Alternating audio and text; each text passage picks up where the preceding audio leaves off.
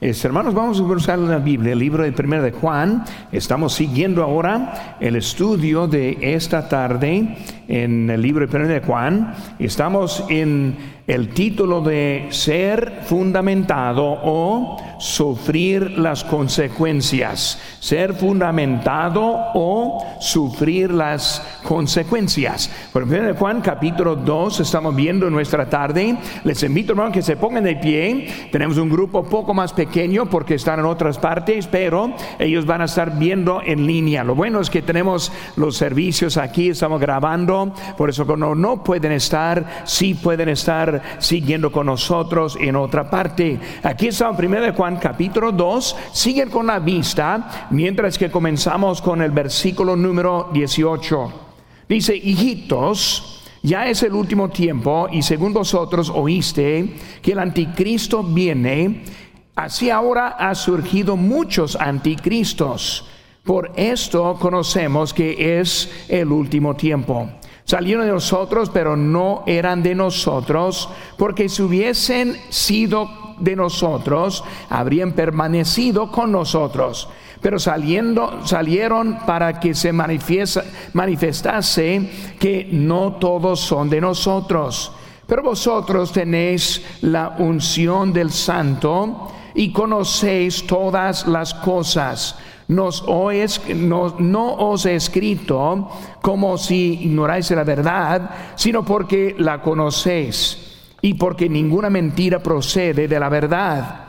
¿Quién es el mentiroso? Sino el que niega que Jesucristo es el Cristo. Ese es anticristo, el que niega al Padre y al Hijo. Todo aquel que niega al Hijo tampoco tiene al Padre. El que confiesa al Hijo tiene también al Padre. Lo que habéis oído desde el principio permanezca en vosotros. Si lo habéis oído desde el principio, permanece en, vosotros, también vosotros permaneceréis en el Hijo y en el Padre. Y esta es la promesa que Él nos hizo, la vida eterna. Os he escrito esto sobre los que os engañan pero la unción que vosotros recibiste de Él permanece en vosotros y no tenéis necesidad de que nadie os enseñe. Así como la unción misma os enseña todas las cosas y es verdadera y no es mentira, según ella os ha enseñado, permaneced en Él. Vamos a hacer una palabra de oración. Padre Santo, gracias te damos por tu palabra. Yo te pido que tú nos ayudes ahora a aprender un poco de la necesidad de conocer la verdad, de conocer los fundamentos o sufrir consecuencias por no conocerlas. Yo te pido que nos ayudes, Señor, a entender. Gracias por todo. En tu nombre, precioso, que te pedimos. Amén. Pueden tomar asiento, hermanos. Y ahora con el tiempo que tenemos, vamos a ir poco rápido ahora para ver algunas verdades acerca de tener ese ser fundamentado este, en su doctrina. Cuando vemos primero, vemos que hay una importancia conocer la verdad. Aquí en versículo 1 de nuestro texto, nuestro capítulo, dice, hijitos míos, estas cosas os escribo para que no pequéis. Y si alguno hubiere pecado, abogado tenemos para con el Padre a Jesucristo el justo. Ahora, si no entendemos la verdad, si no entendemos lo que nos enseña la palabra, no vamos a poder estar bien con Dios. Porque vemos, hermanos, que hay una verdad, nos informa en cómo debemos estar viviendo, nos da el remedio en cómo arreglar. Por eso, eh, lo que no es pecar, pero cuando hay pecado, hay una manera para arreglarlo. La verdad también tiene mandamientos. En versículo 3, y en esto sabemos que nosotros le conocemos si guardamos sus mandamientos. Ahora, cuando hablamos de los mandamientos, hablando de los mandamientos de Cristo. Lo que Él nos hizo hacer. Por ejemplo, la gran comisión. Y hay mucho que Él nos dejó en mandamientos del amor y de lo que hay con nosotros. Por eso debemos estar andando en Él, como vemos en versículo 6, andar en luz, como lo vemos en versículo 10 pero cristianos que abandonan la iglesia es el asunto que estamos viendo principalmente aquí ahora. Versículo 19 nos dice, salieron de nosotros, pero no eran de nosotros. Porque si hubiesen sido de nosotros, habrían permanecido con nosotros, pero salieron para que se manifestase que no todos son de nosotros. Ahora, una lección poco dura para nosotros en esta tarde. Cuando nosotros sabemos la verdad, cuando nosotros entendemos por lo cual estamos juntos en este compañerismo, entendemos la necesidad por lo cual que estamos. Pero si estamos unos simplemente sacrificando, como he dicho unas veces, de un hermano en otra iglesia que merecía pastor, ese batallo para hacer el sacrificio, asistir a la iglesia. Hermanos, asistir no es un sacrificio. Asistir es un beneficio. Asistir no te cuesta nada. No asistir te cuesta mucho. Vemos que ese mismo hermano, hermano, quién sabe, digo que sí, pero ese mismo hermano dejó de, decidió dejar de asistir. Ahora, ¿cómo fue la vida de él? Yo podría darle su número de teléfono, si es el mismo, quién sabe, y podría hablar de él, pero va a encontrar que primero dejó a, a sus hijos fuera de la iglesia y ellos ni van ni en ninguna iglesia hoy en día. Un poco más adelante perdió su matrimonio. Perdió mucho su trabajo y su vida en un tiempo fue estable hasta una vida totalmente destruida. Hermanos, hay muchas consecuencias cuando decidimos de propósito dejar lo que Cristo nos ha mandado. No podemos estar bien y vivir en la desobediencia. Por eso vamos a ver, hermanos, rápidamente esta tarde que hablando de abandonando la iglesia, la cristiandad es más que una lista de creencias. La cristiandad es una relación. Abandonar la casa de Dios es abandonar la persona de Cristo. No puede estar bien y vivir abandonando lo que Cristo nos dejó. Vamos a ver algunas cosas aquí, hermanos, tres características de los que dejan la iglesia. Tres características que estamos encontrando y vamos a aplicarlo a nuestras vidas. Y hermanos, yo no estoy predicando a los que no están aquí. Estoy predicando a los que estamos aquí. Porque yo quiero que nosotros entendamos lo que puede pasar con nosotros. Pues si alguien aquí está empezando a aplicarlo a alguien que no está aquí, ya está perdiendo el mensaje. No es para ellos, es para nosotros. Porque yo no quiero que nosotros estemos alejando para hacer a nosotros el daño en nuestra vida espiritual. Pues, ¿qué es la cosa que pasa? Número uno, vemos, niegan a Cristo. Niegan a Cristo. 2.18. Dice la Biblia, hijitos, ya es el último tiempo y según vosotros oís que el anticristo viene, así ahora han surgido muchos anticristos. Por eso conocemos que es el último tiempo, anticristo. Nosotros entendemos la palabra anticristo con la letra A mayúscula. Pero estamos hablando de otros anticristos. ¿Qué es el anticristo? El anticristo es el que va a venir durante la gran tribulación, llevando a este mundo y condenando a muchos. Por eso lo vemos en el libro de Apocalipsis. Pero cuando hablamos de la palabra anticristos en plural, la, letra A, eh, digo A minúscula, vemos que está refiriendo a los que están en contra de Cristo. Por eso no puede vivir en pecado abierto, no puede negar a Cristo y no entender que hay consecuencias de eso. Como lo vemos del anticristo, también lo vemos con los anticristos.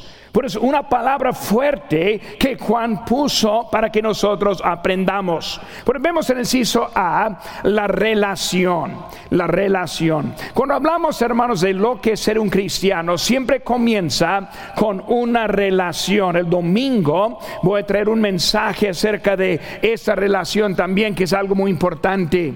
Pero hermano, la salvación comienza con una nueva relación. Juan capítulo 3 nos habla acerca del nuevo nacimiento, una relación. Cuando vemos la parábola del sembrador en Mateo 13, vemos que hubo cuatro tipos de tierra. El primer tipo fue junto al camino, que era tierra dura, que no recibió la palabra. Saben que algunos, ahora voy a tirar la primera pedrada, hay algunos que quedan dormidos durante el culto. Un día voy a despertarles, voy, a andar en paz en esta tarde. Déjeme decirle, cuando están dormidos no están recibiendo nada. No pasó eso escuchando. No, no me diga eso. Duro es cuando recibe. La, tierra dura baja la semilla y rebota. Dura, la tierra dura es que la que la semilla no afecta. Por eso anda viviendo igual cuando entra la semilla. Por eso es junto al camino. Segundo vemos es pedregales. Pedregales. Pedregales es algo que estorba en el buen crecimiento, crece rápido. Hay unos que crecen rápido pero no tienen profundidad. Eso es lo que está hablando en ese mensaje. Necesitamos profundidad. ¿Por qué? Porque vienen pruebas, vienen problemas, es parte de la vida cristiana. Necesitamos raíces. Y lo número tres es espinos. Espinos es algo que ahoga, que este baja ese crecimiento. El número cuatro es la buena tierra. La buena tierra es el hermano que viene para aprender, para aplicar, para salir cambiado, para seguir madurando en su vida espiritual. Eso es lo que es hablando de fundamentado. Si no tenemos buenas raíces, va a haber consecuencias, sea tarde o temprano. Es por eso que vemos unos que asisten por años y de repente ya no están porque no están bien fundamentados. Pero yo quiero que estemos aprendiendo de eso. Una relación comienza inmadura. Por eso cuando hablamos de un cristiano, todos empezamos iguales, inmaduros, recién nacidos. Yo no voy a llevar mi nieta, de, digo mi nieto de un año, a llevarlo afuera para podar y limpiar el patio. Él no puede. Él apenas anda chupando, no hace nada. Pero vemos, hermanos, que en esta vida, este, eh, todos empezamos así. Hay una necesidad. Primero Pedro 2.2 nos dice, desead como niños recién nacidos la leche espiritual, no adulterada, para que por ella crezcáis para salvación.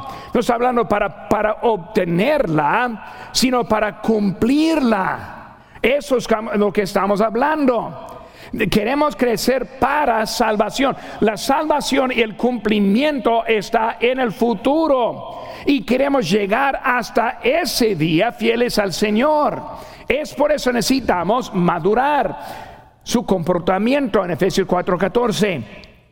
Para que ya no seamos niños fluctuantes, llevados por doquiera de todo viento de doctrina, por esta trajema de hombres que para engañar emplean con astucia las artimañas del error. Vemos, hermanos, que uno que está sólido puede hablar con un testigo y no encontrar el error. Yo conocí, es la verdad, yo conocí a un misionero que salió para la India y en vez de convertir a los indios, yo hablo de los indios de la India, en vez de convertirlos a ellos a Cristo, ellos le convirtieron a él al hinduismo. Hay un, hay que yo conozco que es un, este, ¿qué es la palabra? Este, está siguiendo este, la religión hindú. Y por eso, ¿qué pasó? esa iglesia mandó a uno que no fue un creyente maduro. Yo no voy a hablar con los de otra religión y van a convencerme. Cuando está sólido, no anda siendo volado. Por eso vemos, hermanos, la madurez. También la relación crece. De no entender hasta obedecer. Y no es un paso al otro. De que cuando empieza a conocer no sabe nada. Pero ahora es obediente. Por eso hay pasos en que está llegando de ser un seguidor hasta ser un líder. De uno que puede poner tropiezo hasta uno que provee la estabilidad. Hablando, hermanos, que la relación creza. La relación también es nuestra protección. Dice aquí en, Juan 10, 27, mis ovejas oyen mi voz, yo las conozco, me siguen, yo les doy vida eterna, no, no perecerán jamás a nadie, ni nadie las arrebatará de mano. Mi Padre que me las dio es mayor que todos y nadie las puede arrebatar de la mano de mi Padre. Está hablando de la seguridad de nuestra protección que tenemos en Cristo. Así se ve, hermanos, vemos la realización.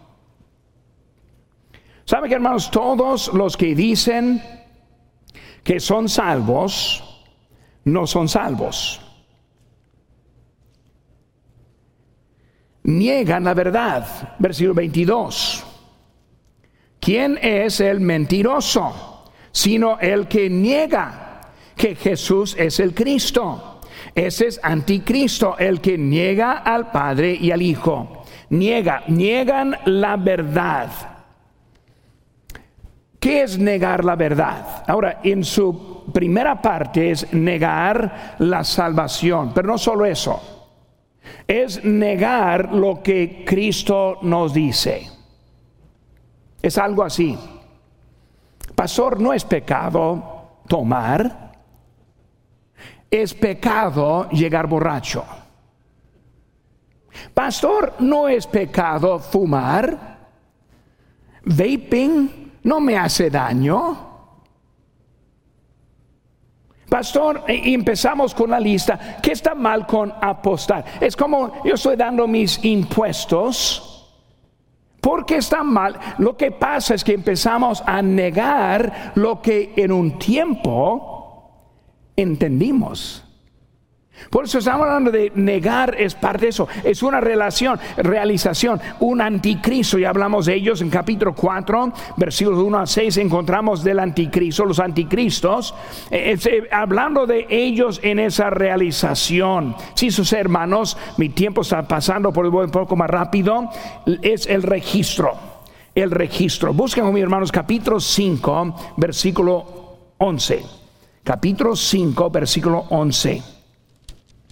Y este es el testimonio que Dios nos ha dado vida eterna. Y esta vida está en su Hijo. El que tiene al Hijo tiene la vida. El que no tiene al Hijo de Dios no tiene la vida. Estas cosas os he escrito a vosotros que creéis en el nombre del Hijo de Dios para que sepáis que tenéis vida eterna y para que creáis en el nombre del Hijo de Dios.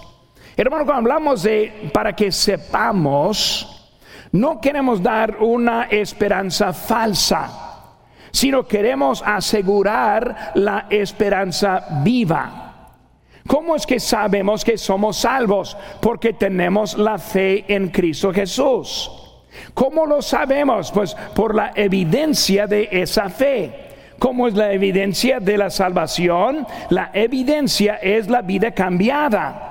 Cristo vino, nos cambió, no nos dejó igual y ahora nosotros vivimos diferentes. Con nosotros entendemos los que niegan a Cristo, los que niegan la obediencia, los que niegan la congregación, están los que abandonan la fe también están manchando lo que Dios ha hecho.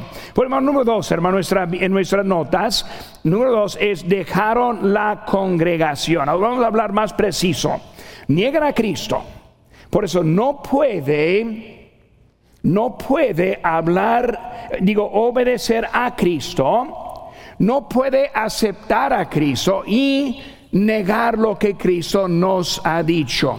Pues vamos hermanos ahora en el inciso A, abandono físico. Dejaron la iglesia. Lo leemos de nuevo aquí en versículo 19. Salieron de nosotros, pero no eran de nosotros. Porque si hubiesen sido de nosotros, habrían permanecido con nosotros. Pero salieron para que se manifestase que no todos son de nosotros. Por eso, uno puede salir por varias razones, incluso por desánimo, pero no puede estar a gusto en la desobediencia. Si está a gusto con su vida, es de esa persona que estamos hablando en este momento. Pues hablando de la iglesia, cuando hablamos de iglesia, hermano, número uno, la iglesia es local, no es universal.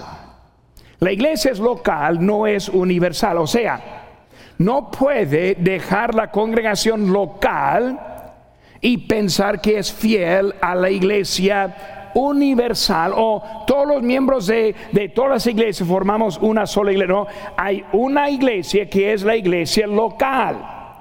Busquen en la Biblia en donde la carta a la iglesia, hablando de una universal, no es la iglesia en Éfeso en Corinto.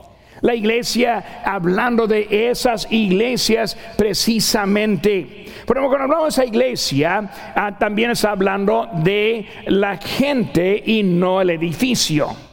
Nosotros, gracias a Dios, tenemos un buen edificio, buen, buen clima, calientito aquí adentro. Veo algunos con frío, pero yo, yo estoy cómodo. Pero vemos, hermanos, que es un buen lugar que tenemos. Esta no es la iglesia.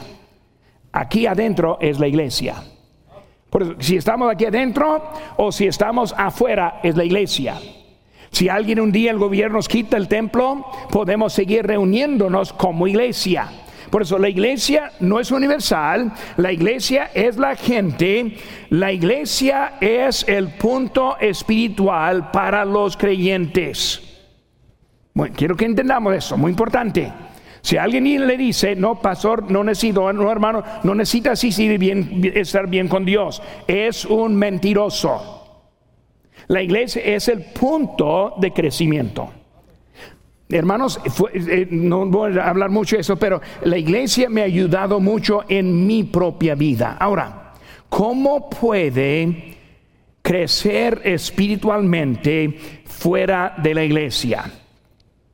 ¿Cómo puede crecer espiritualmente fuera de la iglesia?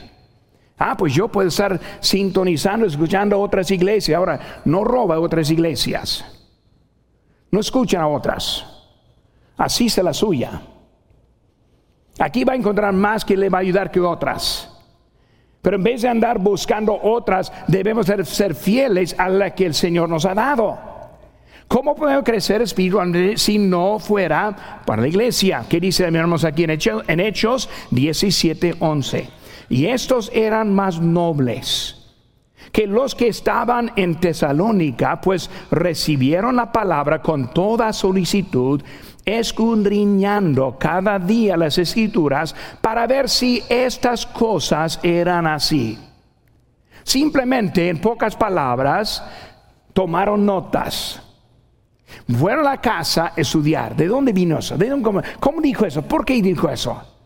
Estuvieron aprendiendo, pero comenzó en la iglesia. No en su casa, en la iglesia. Pues es el punto, hermanos, de inicio. Otra, ¿cómo da a Dios si no fuera por la iglesia? O cómo ofrendar a Dios si no fue por la iglesia. ¿Cómo puede dar a Dios si no estuviera la iglesia? Ahora, cuando hablamos, de ofrendar, primero debemos entender que hay una importancia de ofrendar. Dice la Biblia en Mateo 6:21, porque donde esté vuestro tesoro, allí estará también vuestro corazón. Si está siguiendo los deportes y su equipo favorito pagando 300, 500, mil dólares por su boleto, no soy en contra de eso. si está diezmando y ofrendando. Pero si está dando su dinero allá y no acá, su corazón está allá, no acá. Hombres, ahora, hermanas, voy a ayudar a las hermanas ahora. Si el esposo no invierte en su esposa, es el corazón. Marido, ¿me das por una paleta? No, no tengo dinero ahora. ¿Me compras un vestido? No, yo no tengo dinero ahora. Tengo llantas para comprar para mi camioneta. Ahí está el corazón y no está en el otro. E, es una verdad, hermano, que vemos. Es la única forma. Por eso, tengo corazón para Dios, pero no ofrendo. No tiene corazón para Dios. ¿Cómo da a Dios? Si no fuera por la iglesia, ¿cómo da a Dios? Es mi pregunta.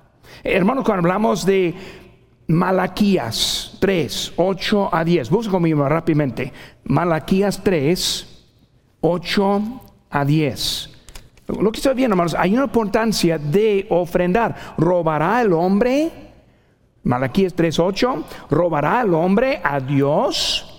Pues vosotros me habéis robado dijisteis, ¿en qué te hemos robado? En vuestros diezmos y ofrendas. Malditos sois con maldición, porque vosotros, la nación toda, me habéis robado. Traed todos los diezmos al alfolí y hay alimento en mi casa, y probadme ahora en esto, dice Jehová de los ejércitos, si no os abriré las ventanas de los cielos y derramaré sobre vosotros bendición hasta que sobremunde. Hermanos, hay importancia en ofrendar. No, pero pastor, eso es Antiguo Testamento, vivimos el Nuevo Testamento. Bueno, entonces les doy opción. Hechos, capítulo 2, 3, 4. Ellos fueron vendieron todas sus propiedades y trajeron toda la venta y lo pusieron a los pies de los apóstoles, el Nuevo Testamento. Si no le gustan Malaquías, por favor, en esta semana, venda su casa, traedme su dinero y dejadme ahí conmigo. Eso es bíblico. Hermano, ¿qué estoy diciendo? ofrendar es algo importante. No es algo que pueden dejar al lado pensando no es nada, sí es algo. La idea de dar a los pobres. He, visto algunos, pastor, no de la iglesia porque son puros hipócritas. El pastor solo quiere mi dinero, quiere comprar todo lo que él quiere y quiere hacernos a nosotros pobres. Por eso yo doy mi dinero a los pobres. Bueno, vamos a ver lo que dice la Biblia en eso. Busca, mis hermanos, ahora Marcos capítulo 14. Marcos 14, versículo número 3. Pero estando él en Betania, en casa de Simón el leproso, y sentado a la mesa, vino una mujer con un vaso de alabastro de perfume de nardo puro de precio de mucho precio y quebrando el vaso de alabastro se lo derramó sobre su cabeza, cabeza de Cristo. Y hubo algunos que se enojaron dentro de sí, dijeron, ¿para qué se ha hecho ese desperdicio de perfume? Porque podía haberse vendido por más de 300 denarios y haberse dado a los pobres. Y murmuraban en contra ella. Pero Jesús dijo, dejadla, ¿por qué la molestas? Buena obra me ha hecho. Siempre tendréis a los pobres con vosotros y cuando queráis les podréis hacer bien, pero a mí no me siempre tendréis. ¿Sabe que hermanos? Dar a los pobres no pudo hacerlo en lugar a dar a Dios. ¿Cómo damos a Dios? Si no fuera por la iglesia, ¿cómo lo haría? ¿Qué, qué haría usted para poder ofrendar a Dios? Hermanos, otra pregunta. ¿Cómo sirve a Dios si no fuera por la iglesia? ¿Ha conocido a uno que no es parte de la iglesia ganando almas? Yo no. Avisa algunos que alguno que no va a la iglesia y anda en cualquier tipo de servicio a Dios, no a los hombres, a Dios. En mi vida jamás he visto a alguien sirviendo a Dios fuera de la iglesia. Por eso mi pregunta es, la iglesia no es importante, bueno, ¿cómo va a ser todo lo que estoy diciendo en su vida? Otra, ¿cómo cumple con la gran comisión si no fuera por la iglesia? Id y hacer discípulos. Mi hermano que no asiste a la iglesia, ¿cuántos discípulos tiene? O siquiera, ¿cuántos han ganado a Cristo? ¿Qué eso decir, hermanos? Fuera de iglesia no puede servir. La iglesia es importante. Los que la dejan, hablan nosotros que tal vez está al punto de dejarla, deben tener que no puede estar bien con Dios. Vemos, hermanos, también este, algunos termómetros espirituales. Uno es el ánimo espiritual. ¿Cómo se sintió cuando aceptó a Cristo? ¿Bien triste o bien gozoso? Yo vi a una hermana, una señora que aceptó a Cristo ese domingo pasado. Ella y su esposo vinieron a presentarme a e, ella una sonrisa, contenta, animada. Eh, hermanos, una, una manera para medir su espiritualidad. ¿Se siente igual? ¿Está animado todavía o ya va bajando su ánimo? Otro termómetro, hermanos, también es tiempo en la palabra de Dios. Siempre decimos, leemos la Biblia. Mi pregunta es que realmente la lee. Si pasa tiempo en la vida, en un tiempo fue importante. En un tiempo trajo su Biblia a la iglesia. Ahora con el celular es suficiente. Ups, ahí está Facebook, voy, a volver a la, a la Biblia otra vez. Es un termómetro para ver cómo estamos en nuestra temperatura. Tiempo en oración. Siempre decimos que, oramos, pero ¿en realidad estamos orando o solamente lo decimos?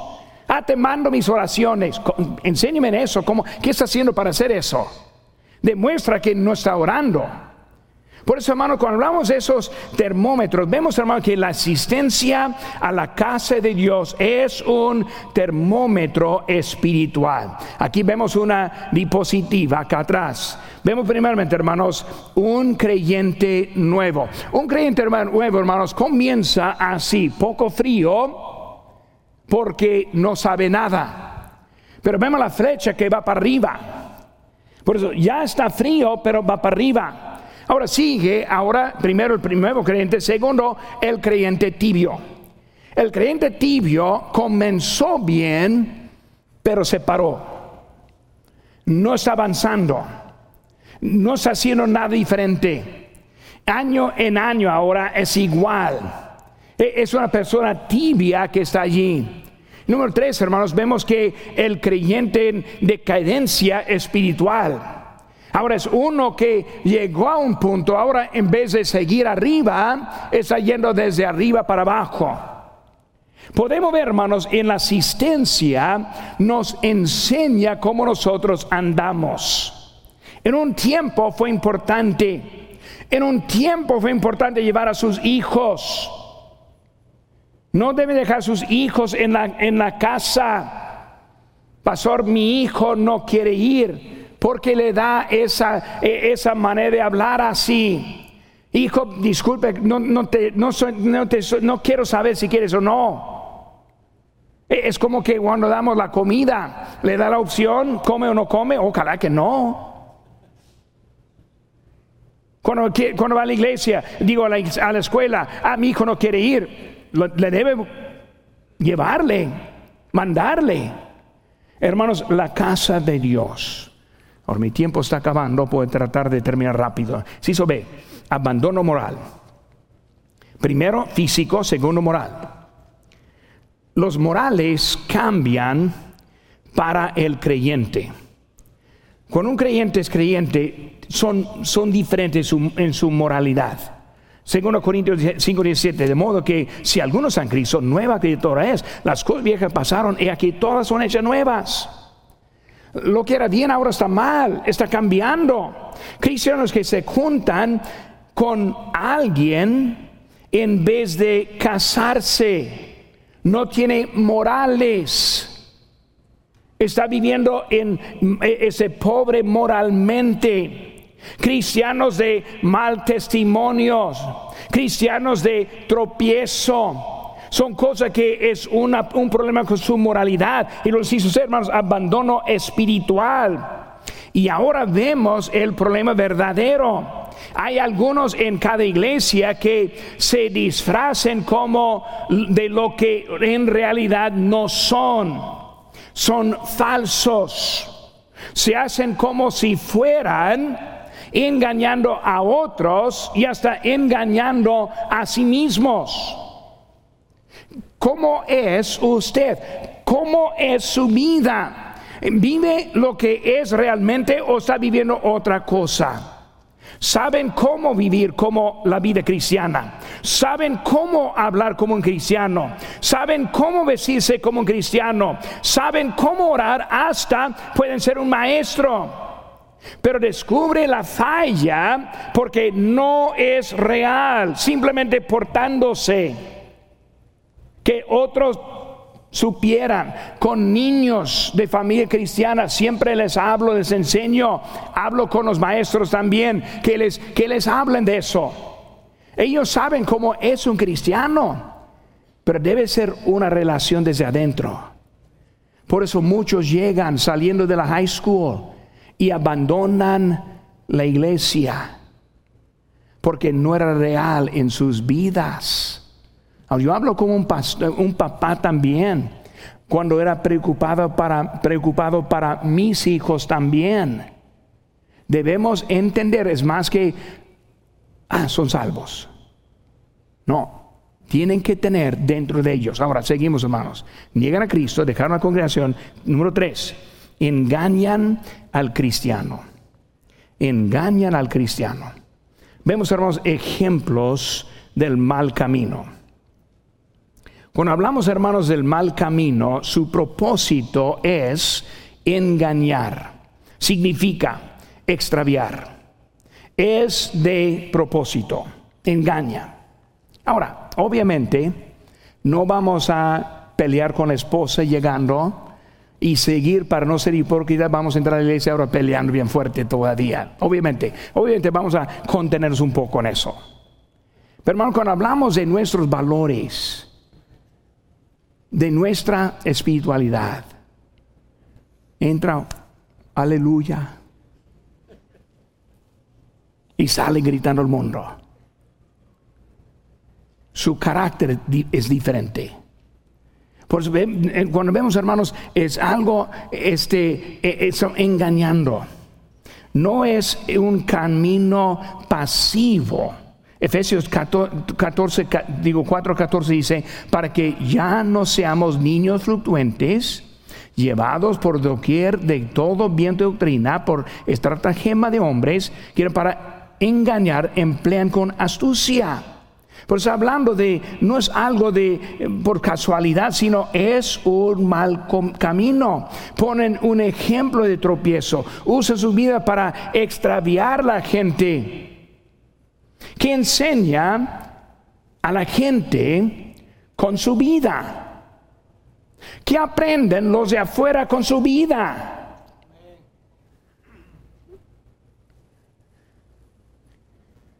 Si se ve, enseñanzas no correctas. No debe creer todo lo que otros quieren enseñar. Cuando hablamos, hermanos, de permanecer, vemos esa palabra mucho aquí en ese texto. Por eso, hermanos, vemos ahí en versículo 19, maestros falsos no permanecen en el compañerismo. El mensaje que tenemos debe permanecer. Capítulo 2, versículo 24. La unción del Espíritu Santo debe permanecer. Capítulo 2, versículo 27. Debemos permanecer con Cristo. Capítulo 2, versículo 28. Permanecer en Cristo para andar como Él. Capítulo 2, versículo 6. Amar a los hermanos, permanecemos en luz. Capítulo 2, versículo 10. La palabra permanece para darnos fuerza en nuestra vida. Capítulo 2, versículo 14. Si hacemos la voluntad, permanecemos para siempre. Capítulo 2, versículo 17. Esa palabra es una palabra clave en ese capítulo, permanecer. Permanecemos en la casa de Dios. Permanecemos en la madurez cristiana. Permanecemos hasta que Cristo nos rescata de este, esta tierra. Estamos con Él hasta la muerte. Seguimos. Si Satanás es la fuente de toda enseñanza falsa. Y lo vemos desde Adán y Eva. ¿Con qué? Ha dicho Jehová. Haciendo pregunta de lo que él hizo. ¿Quién es ese pastor decirme que estoy mal porque no asiste? No lo digo, la palabra Dios lo dice. ¿Cómo es que dice que no pertenezco en Cristo? Porque la palabra no dice. Debemos aprender cómo es. Números encisos, hermanos. Maneras para evitar la confusión. Rápidamente, tres maneras. Uno es permanecer en la iglesia. Hebreos 10, vemos 24, dice, y, consideram, eh, y considerémonos unos a otros para estimularnos al amor y a las buenas obras otra vez, y considerémonos unos a otros para estimularnos al amor y a las buenas obras, no dejando de congregarnos. Mira lo que está diciendo. No dejamos de congregar para estimular unos a otros, para animar a unos a otros. ¿No recuerdan cómo era antes de Cristo viviendo en el mundo? ¿No recuerda su vida? antes de conocer. ¿Cómo es que quiere volver a cómo estaba antes? No funcionó en ese tiempo y menos conociendo al Salvador. Pues nosotros queremos estimularnos, ayudarnos. Por eso, hermanos, ¿cómo es que evitar esa confusión? Permanecer, permanecer. No dejen de congregarse. No dejen de estar en su lugar. No dejen de animar a otros. No dejen de seguir adelante en su vida cristiana en la iglesia. Número dos, hermanos, permanecer en la palabra de Dios. En la palabra de Dios, 2.24. Pero vemos también en 1 Tesalonicenses 2.13, por lo cual también nosotros sin cesar damos gracias a Dios de que cuando recibís la palabra de Dios, que huiste nosotros, la recibiste no como palabra de hombres, sino según es en verdad la palabra de Dios, la cual actúa en vosotros los creyentes. Permanecer en la iglesia, permanecer en la palabra de Dios entendiendo cuando Dios da el mensaje al hombre de Dios, es la palabra de Dios para nosotros. Pobre la persona que piensa que el mensaje no tiene mucho valor. Pobre que piensa que Dios no está hablando en este momento. Ahora yo no soy profeta. Yo no estoy inventando nada. Estoy simplemente enseñando lo que dice para Dios. Pero no créame. Yo estoy orando, yo estoy buscando a Dios en estos mensajes. Yo aplico estos mensajes a mi vida antes que lo predico. Es la palabra de Dios. Ahora, número tres, hermanos. Permanecer en la iglesia, en la palabra de Dios. Número tres, permanecer en el Espíritu de Dios. Versículo 20 y 27. Segundo Corintios 1, 22 dice, y el que nos confirma con vosotros en Cristo, y el que nos ungió es Dios. Permanecer en el Espíritu de Dios. Versículo 20, hermanos, de nuestro texto. Pero vosotros tenéis la unción del santo y conocéis todas las cosas. Versículo 27. Pero la unción que vosotros recibiste de Él permanece en vosotros. No tenéis necesidad de, que nadie os enseñe. ¿Qué está diciendo? Ah, dice aquí que no, no necesito a nadie que me enseñe. No, no está diciendo eso. No necesita que nadie les enseñe cómo obedecer. Ya lo sabemos. Yo sé lo que debo hacer. Seguimos en nuestro Señor. Palabras y textos muy duros aquí, muy directos. Que no caiga de lo que Dios le ha puesto hoy en día.